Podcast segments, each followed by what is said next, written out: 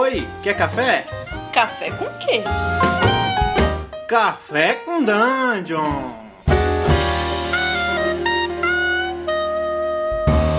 Bom dia, amigos do Regra da Casa! Estamos aqui com mais um Café com Dungeon, sua manhã com muito RPG. Eu sou o Carlos, estou tomando um cafezinho preto, bem concentrado nessa manhã fria de primavera em São Paulo. Estamos aqui com o nosso grande amigo Luca. E aí, Luca, como é que você tá, cara? Tudo bem? Opa, bom dia. É um prazer estar aqui de novo no, no Café com Dungeon pelo Jogarta, aqui de Curitiba. Hoje eu tô lidando com leite com Todd, para aquele pessoal que gosta de um chocolate, uma coisa mais docinha, para já começar bem a semana. Exato, cara. Açúcar dá aquela, aquela, aquele gás, né? Aquela energia pra galera começar o dia feliz. Aquele pique. Bom, gente, o Luca é mestre em história, né? Também é sócio do Jogarte. Ele tá aqui dando um, apoio, uma grande força pra gente nessa série de podcasts sobre Idade Média. E bom, a gente vai dar continuidade aí. No último programa nós falamos sobre cruzadas. E agora, nesse, a gente vai começar a Guerra dos 100 Anos expansão da escrita, que o, o Luca me disse que era a humanização da Idade Média, né, Luca? É, a gente tem um grande movimento aí, né, cultural, que a gente chama de humanismo, né?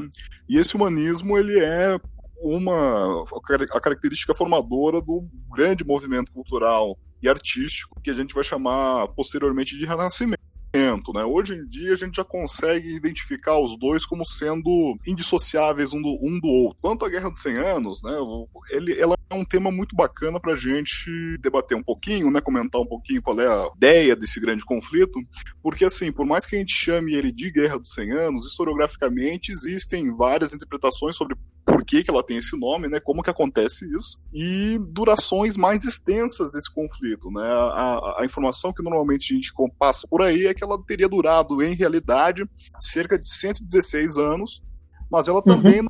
não é um conflito completo, total e, e generalizado, né? Tem que pensar que na verdade essa Guerra dos 100 Anos é uma série de conflitos concatenados e que, entre resoluções de certos problemas, ela passa em, por, tempo, por períodos de dormência, né? por períodos em que você tem uhum. menos atividade guerreira, principalmente quando a gente tem as influências da peste, né? da, da doença, ou outros, outras questões, né, né, outras ocorrências. Essa Guerra dos 100 Anos ela ocorre principalmente né, entre o, os reinos de França e Inglaterra. Tem que pensar que quando a gente está falando do reino medieval da França ou da Inglaterra, ele não é exatamente aquele Estado nacional moderno como a gente conhece e chama de Inglaterra de França, né? Tem que pensar que eles são grupos políticos distintos que ocupam territórios nem sempre congruentes. Então, a gente está falando aqui, por exemplo, da, do Reino da Inglaterra nos séculos 14 e 15, a partir do, do, dos espaços que compõem esse reino, né? Por exemplo,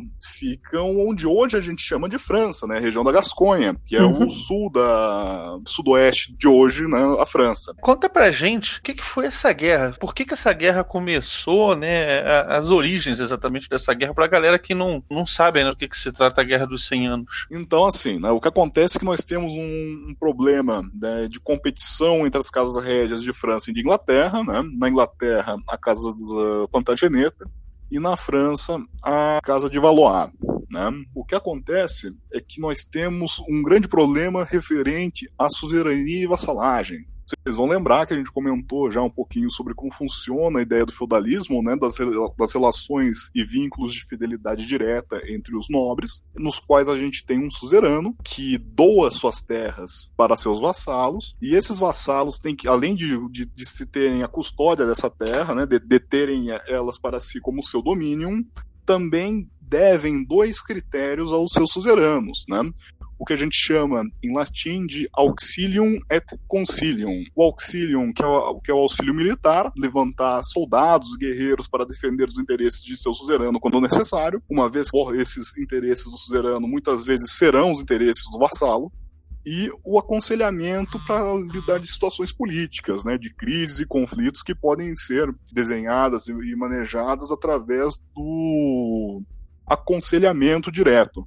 O que acontece é que nós temos um problema porque ambas essas casas reais estão em, em pleno na, na, expansão política, consolidação né, de seus poderes, uma vez que nessa altura da Idade Média, né, no, no século XIV e depois no século XV, nós já passamos por um processo de consolidação do poder régio. Através de toda a cristandade latina, nós temos um processo de consolidação dos poderes reais. Anteriormente, o rei era pouco mais do que um nobre mais influente do que os outros, uma vez que ele tem esse título régio que lhe dá algumas prerrogativas e alguns deveres a mais. Eventualmente, o que acontece é que nós temos um fluxo dentro da nobreza, né, uma movimentação em que os reis vão parar de priorizar suas relações com a nobreza mais antiga, que a gente uhum. vai identificar como nobreza de sangue, para uma nobreza nova, uma nobreza que a gente chama de nobreza de serviço. A nobreza de serviço uhum. é aquela nobreza que surge de, dos grandes feitos de seus, dos seus primazes, né?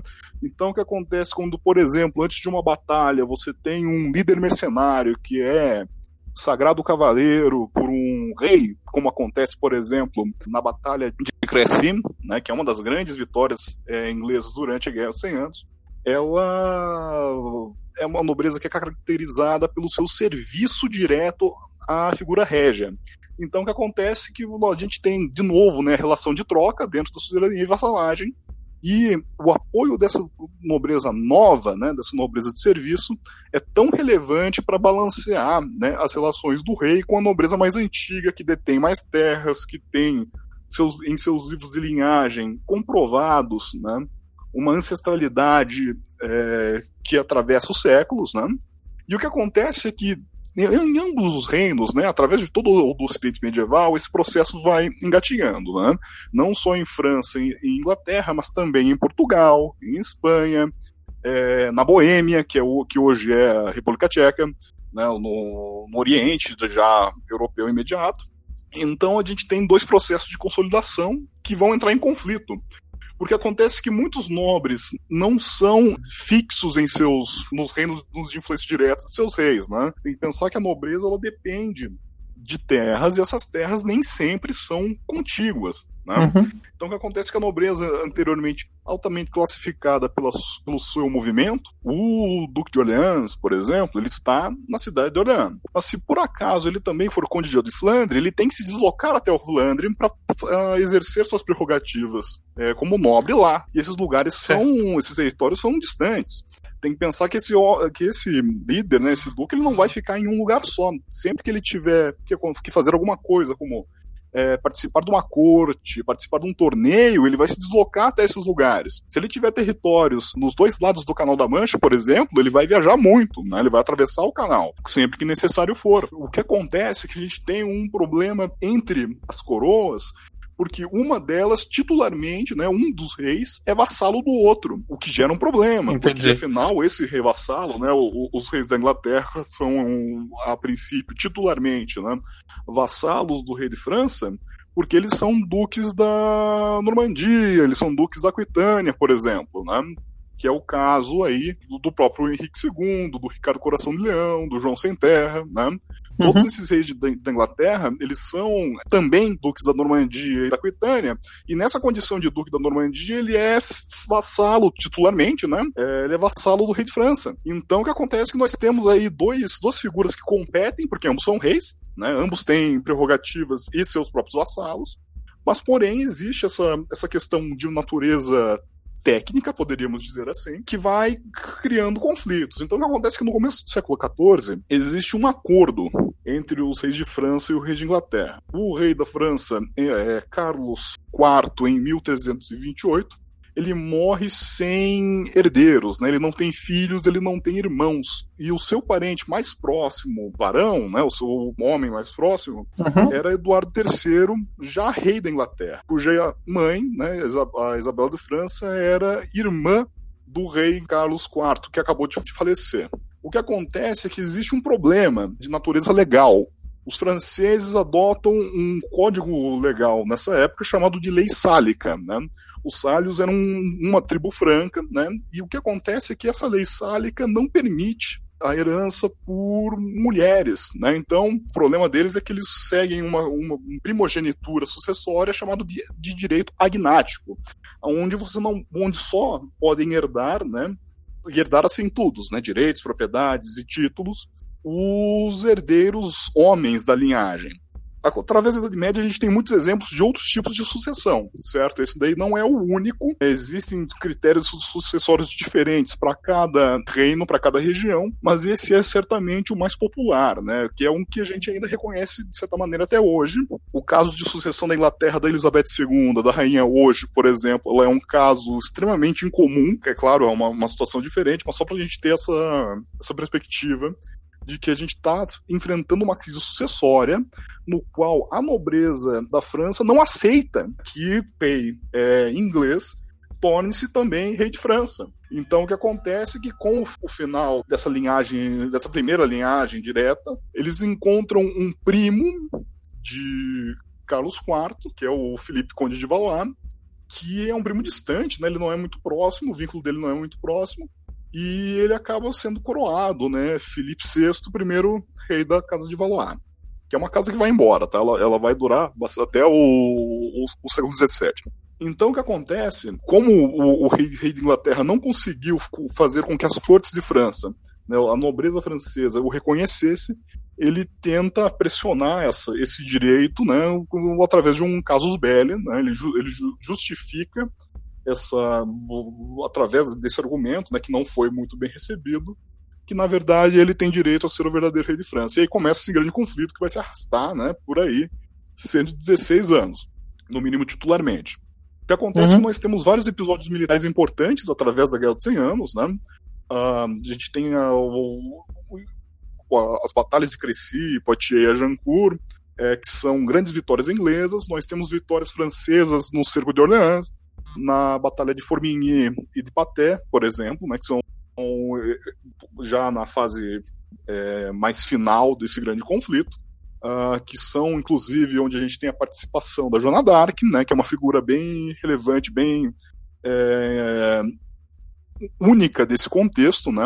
É importante lembrar da relevância dela como uma figura é, distinta, né? Afinal, não só ela é mulher, como ela é líder militar, né? Ela é uma figura é, para a moral francesa muito importante. E ela é não só mulher, ela também é camponesa, né? Ela não é uma nobre. Ela é uma, uma menina camponesa que tem a revelação de que Deus teria mandado anjos conversarem com ela para catalisar o esforço francês e tentar é, rebater os sucessos militares ingleses, né, que haviam sido, assim, devastadores. É, Luca, indo nesse ponto específico da Joana d'Arc, para a gente dar um zoom aqui, também trazer um, um, um tipo de curiosidade aqui para o pessoal que está ouvindo a gente, você saberia dizer o motivo pelo qual a nobreza na época resolveu executar a Joana d'Arc sem aguardar o, o, julgamento pela parte do Papa que queria julgar ela? Por que existiu essa pressa em, em executá-la? Então, né, a Joana d'Arc é um grande problema para os ingleses, porque não só ela consegue catalisar é, o esforço de guerra francês que estava exausto no período, né, quando ela começa a, aparecer, né, quando ela surge, o que ela faz é que ela comenta com as pessoas que ela teve uma visão, que ela teve uma intercessão divina, e esse argumento da intercessão divina é incombatível pelos ingleses. Os ingleses não têm nenhum argumento de natureza teórica tão poderoso nem catalisador quanto esse. E o que acontece é que, na verdade, a gente tem ainda dominação inglesa muito forte na, na região da França, né, do, do, norte da França, principalmente, próximo a Calais, na Normandia, durante o período. Então, o que acontece é que, na verdade, existem tem muitos é, súditos da França, né, muitos, muitos nobres franceses, que apoiam de maneira direta os ingleses. Um deles, por exemplo, é o Duque da Borgonha. Borgonha é uma região que fica no leste da França, e o que acontece é que eles são parentes e colaterais da Casa Real, então, titularmente, alguns deles poderiam ter sido reis de França. Então, a boa parte do conflito deles com a coroa de França, a, apoiando os ingleses, parte dessa natureza. Então, o que acontece é que não só Joana consegue liderar os franceses em vitórias importantes, como ela demoraliza os ingleses. Ela se torna muito perigosa. Então, o que acontece é que quando Carlos VII, né? Ó, ó a gente estava lá no, no, Carlos IV começou, quando começou a guerra, né? Quando agora o Carlos VII, rei de França, né, Delfim, né, o príncipe herdeiro, recebe a menina, ela o guia para reconquistar Orleans e depois, é, onde ele vai ter um sucesso militar importante, né, ele vai conseguir salvar a cidade que estava sendo atacada e sitiada pelos ingleses. Eventualmente, também eles vão chegar a, a, a Reims, né, que é onde Carlos VII vai ser propriamente coroado rei de França. Até o momento ele era apenas o Delfim, né, ele era apenas o príncipe herdeiro aparente. O que acontece né, é que os ingleses conseguem capturá-la meio meio que por traição, né? O que acontece é que ela vai tentar libertar uma cidade chamada Compiègne, onde ela é capturada pelos, pelos borguinhões, né? E os borguinhões eles têm esse acordo com os ingleses, né, no qual eles mandam a menina para ser é, processada por um tribunal de anglófilos, digamos assim, né, do pessoal do partido dos ingleses, pelo bispo francês Pierre Cochon. O que acontece é que a gente não. É que esse processo é muito detalhado, tá? Então, o que a gente tem, por exemplo, né? São, é, são algumas informações que são muito relevantes para lidar com a questão do, da Joana Dark. Primeiro, ela é mandada, né, ela é vendida pelos por franceses, né, pelos borguinhões, para os ingleses. Afinal, a gente tem que saber aí, né, tem que notar que nesse momento não é consenso de que todos os nobres na França são vassalos diretos do rei de França. Nem o reconhecem como tal. Tem que pensar que essa coroação do Carlos VII em Reims ela não é considerada legítima por muitos dos, de, de, de seus opositores, porque afinal ele não é coroado na igreja em que normalmente se fazia isso, isso na França, né, onde se faziam as, as coroações do, dos reis. O que acontece é que já existia um problema, né? A igreja, de maneira geral, não sabia muito lidar com a questão de uma menina falando que estava tendo intercessão divina direta. E ela é protegida pela nobreza. Então, o que acontece é que há um, uma corte inquisitorial, né, preparada para tentar descobrir o que está acontecendo, né? O, porque a gente fala muito da Inquisição, mas a Inquisição que mata outras pessoas, que queima as bruxas, que tortura geral, sem grandes problemas, ela é moderna, ela não é medieval, tá? Na Idade Média já existe o Tribunal do Santo Ofício, né? Na Santa Inquisição ela já existe. Os inquisidores já fazem algum, algum tipo de processo no qual, é claro, eventualmente haverá tortura e tudo mais, mas ele não é tão impactante na sociedade, ele não é tão explícito nem tão generalizado, né? As coisas vão ficar muito maiores, muito mais abrangentes no futuro. Aqui ainda não. Então o que acontece é que o Pierre Cochon eventualmente, né, ele, ele é um bispo francês pró-ingleses e ele recebe, né, a ordem que ele deveria segurar a menina e esperar com que o Tribunal da Inquisição realmente descobrisse se ela era uma bruxa, como ela havia sido acusada pelo, pela nobreza inglesa, ou se não, se ela era realmente uma porta-voz do transcendente, né? Que era como os franceses estavam propagando a imagem dela. Para não arriscar, caso dela ser considerada uma santa, uma mártir, ou seja, para realmente degringolar o negócio para os ingleses, eles pressionam o bispo para que ele resolvesse o processo por si próprio e não aguardasse a chegada dos inquisidores, mandatos que seriam sido enviados pelo Calixto, né, pelo Papa Calixto III. Então o que acontece é que ela é processada por, por esse tribunal, pró-inglês, e ela é queimada. O que acontece é que logo depois né, da menina ter sido executada, já surgem os, os grandes problemas, né? Já surge a atribuição de milagres a ela, né? principalmente pelos franceses, né? porque eles não deixam de lado a ideia que ela ainda seria teria um uso político muito relevante mesmo morta, né?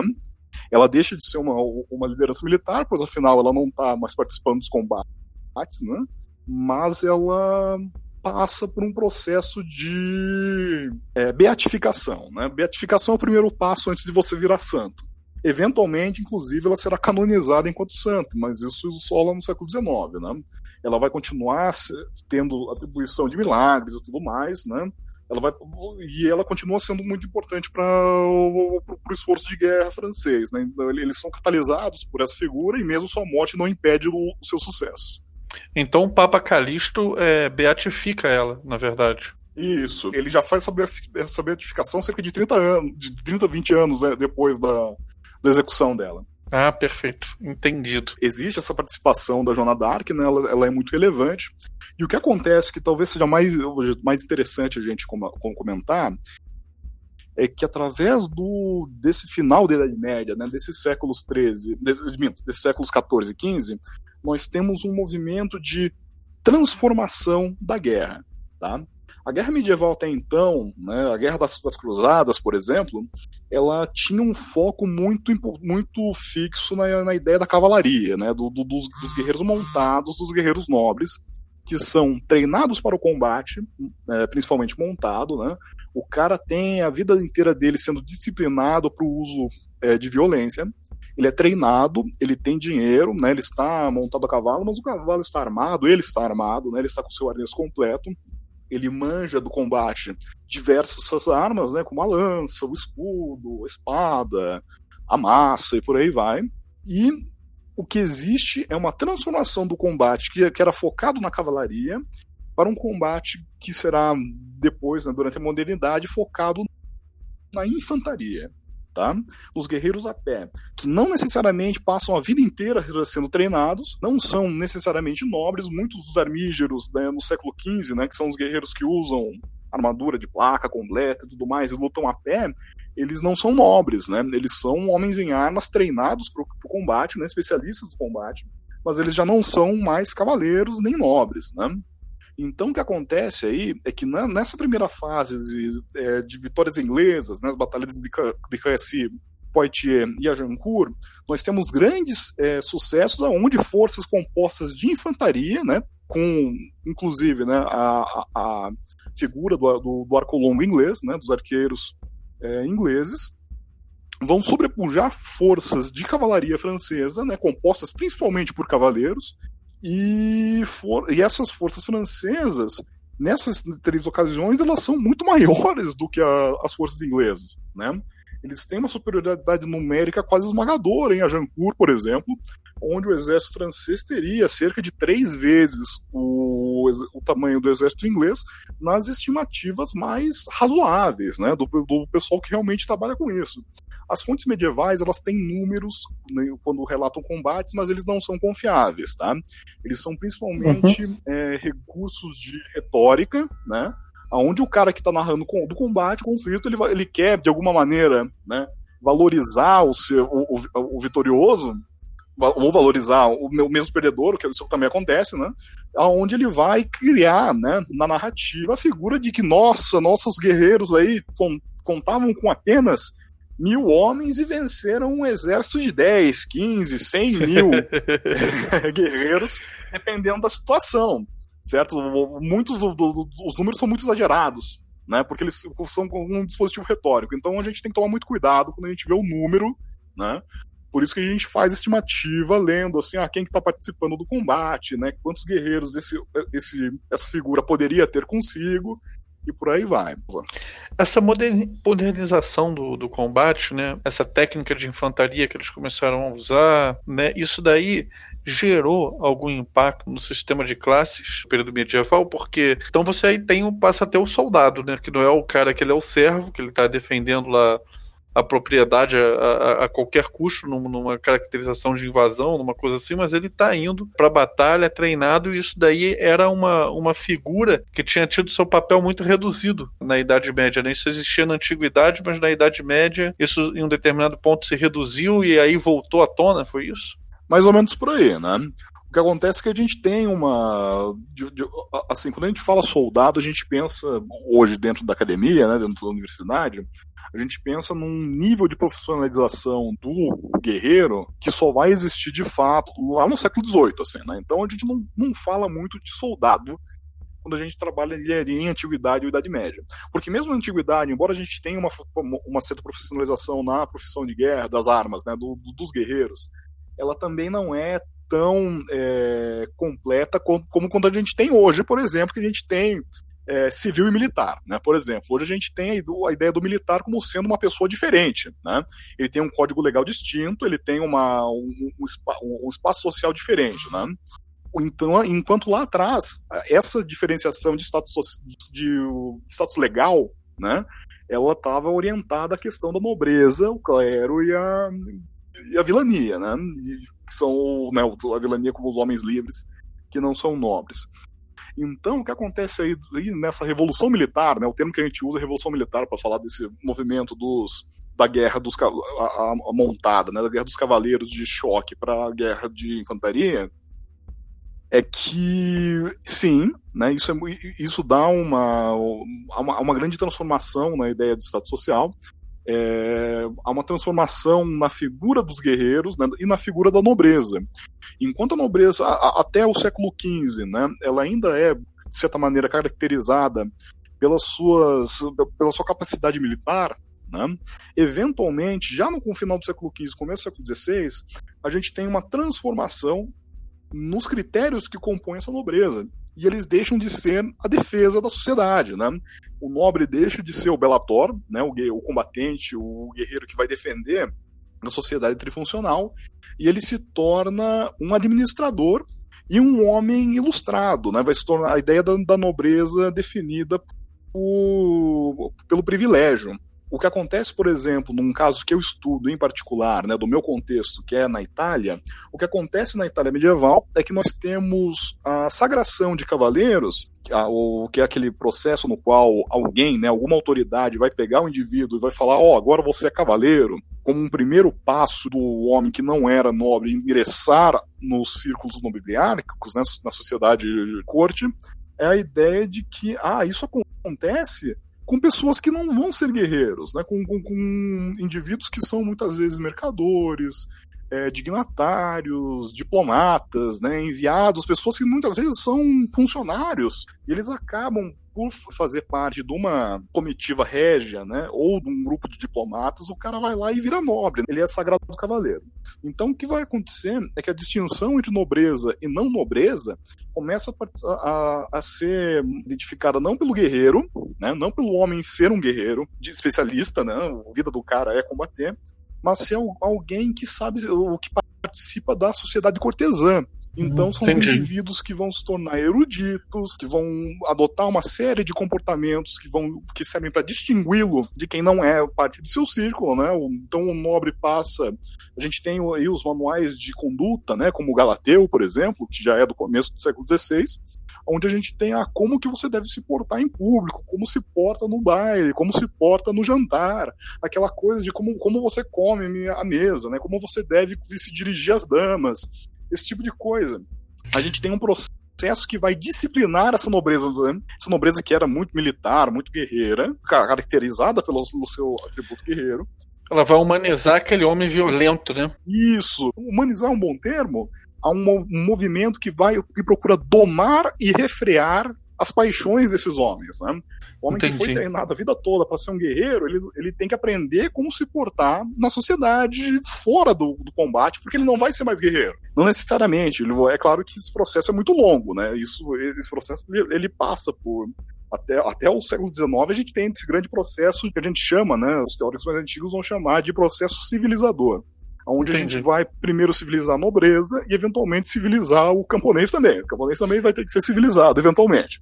Galera, então é isso. Paramos por aqui outra vez, né? Os programas de história têm ficado grandes, então a gente tem que cortar em dois cada gravação. É, esse foi o Lucas Anetti com a gente sócio do Jogarta e mestre em História. Vai ter aí no post o link para todas as mídias sociais do Jogarta, onde vocês podem encontrar eles. Eles organizam vários jogos de RPG e também atuam socialmente aí. E pro jabá do Regra da Casa, terça-feira, Cult e Blades in the Dark para vocês, às 22h30, revezando uma sessão com a outra. E todas as quartas, nosso DD quinta edição presencial ao vivo, campanha Magic Punk. Não deixa de seguir a gente em todas as mídias sociais: YouTube, Facebook, Instagram, Twitter. E até o próximo Café com Dungeon. Que o dia de vocês seja muito proveitoso. Aquele abraço.